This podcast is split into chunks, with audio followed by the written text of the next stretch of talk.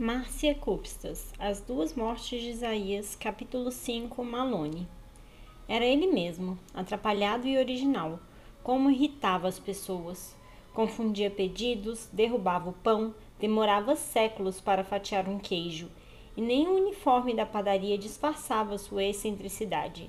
O boné deixava escapar os tufos em torno das orelhas, e, por baixo do uniforme, vestia uma blusa de lã muito gasta, de um amarelo pálido brilhante, quase tão brilhante como o dente de ouro que apareceu quando sorriu para mim. Mocinho, como está seu cachorro? Falei que bem e disse que precisávamos conversar. Dali a cinco minutos estávamos na porta da padaria. Isaías, eu quero perguntar se. A gente quer saber se você pode usar os seus dons de novo para achar um cachorro, um poodle. Nós? Poodle? Na sua fala chiada, poodle virou pudo e ele ficou bem surpreso. Quem é que mocinho contou do Isaías? Respirei fundo e expliquei depressa do grupo da escola, que éramos todos da mesma idade, que todo mundo admirava e respeitava os dons de Isaías. Evitei ressaltar que eles sabiam desses dons porque eu não respeitara a promessa.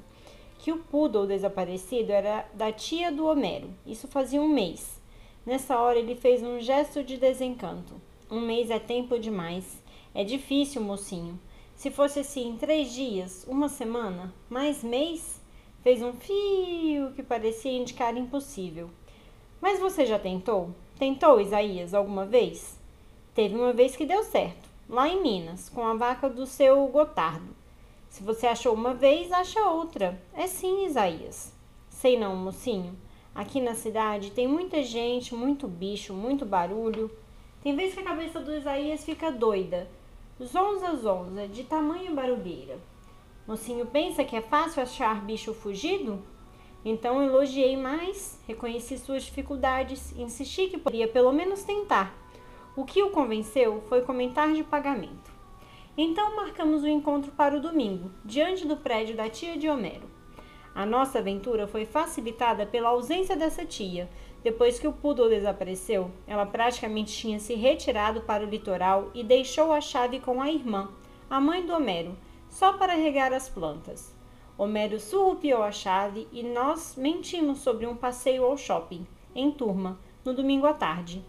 Em uma coisa ninguém furo, combinamos de não avisar os adultos e cumprimos o acordo. Todos lá, Bia, Homero, Tiago, Ricardo e eu. Eu era o único sério, o resto do grupo parecia que ia mesmo ao shopping, aprontar e se divertir. Era excitante, como falou Bia. Era perda de tempo, como gozou Tiago. Será que existe mesmo algum Isaías? duvidou Ricardo. Ele acha cachorro, mas cachorro quente. Não trabalha em padaria? debochou Tiago. Finalmente, Isaías apontou na esquina. Acenou de modo efusivo e fez questão de cumprimentar todos, apertando a mão. Tinha caprichado na roupa calças verde-limão, camisa gola rolê branca, o paletó justo por cima, sapatos maiores que os pés. Quase uma visão technocolor de Carlitos. Isso me deixou constrangido. Era como se eu me envergonhasse no lugar dele. Não se mancava? Não percebia que o seu ridículo incentivava a dúvida dos outros? Tiago ainda me irritou mais, com a impostação de voz solene. O senhor não imagina a honra de conhecê-lo um homem que tem o dom de achar os animais. O prédio da tia do Homero era de três andares, sem portaria ou zelador, o que simplificou nossa entrada. Um apartamento pequeno, mas com excesso de decoração. Perguntei ao Homero onde dormia o cachorro. Homero não sabia.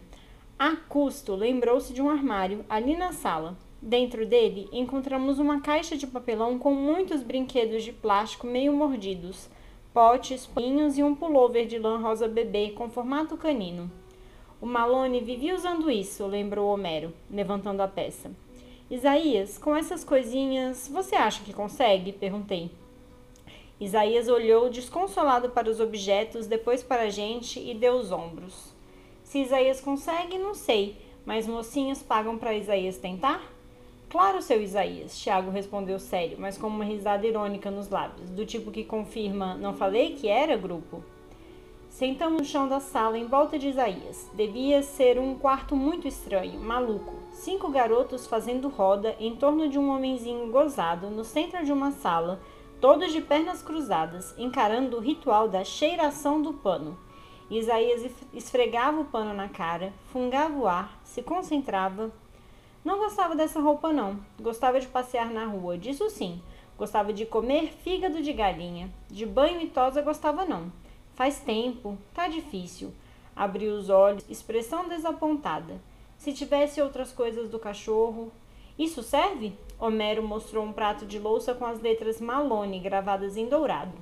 Isaías pegou o prato e cheirou. Deu uma leve lambida na louça e fechou os olhos.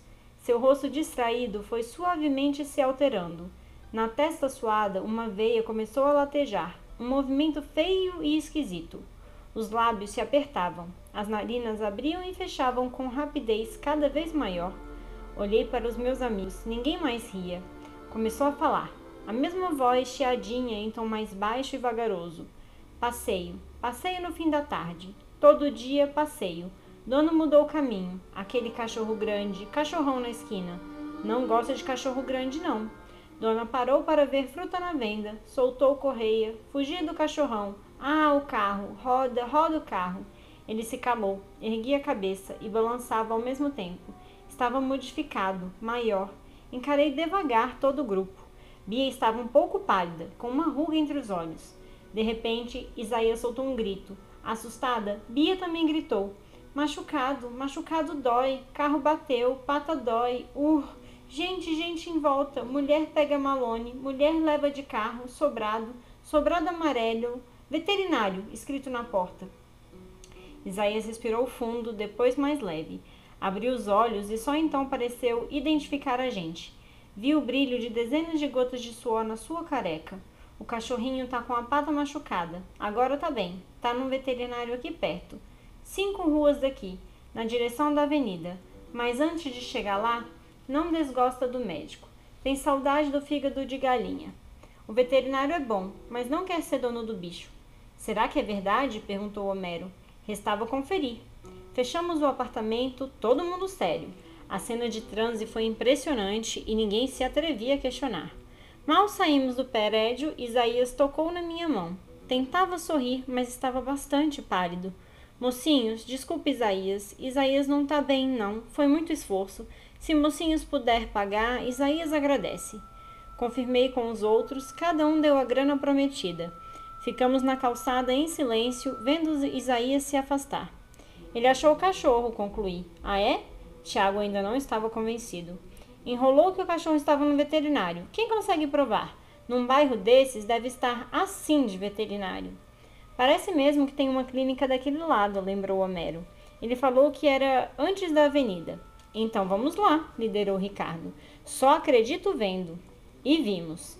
A cinco quarteirões havia um sobrado antigo, com grande placa amarela indicando veterinário na fachada.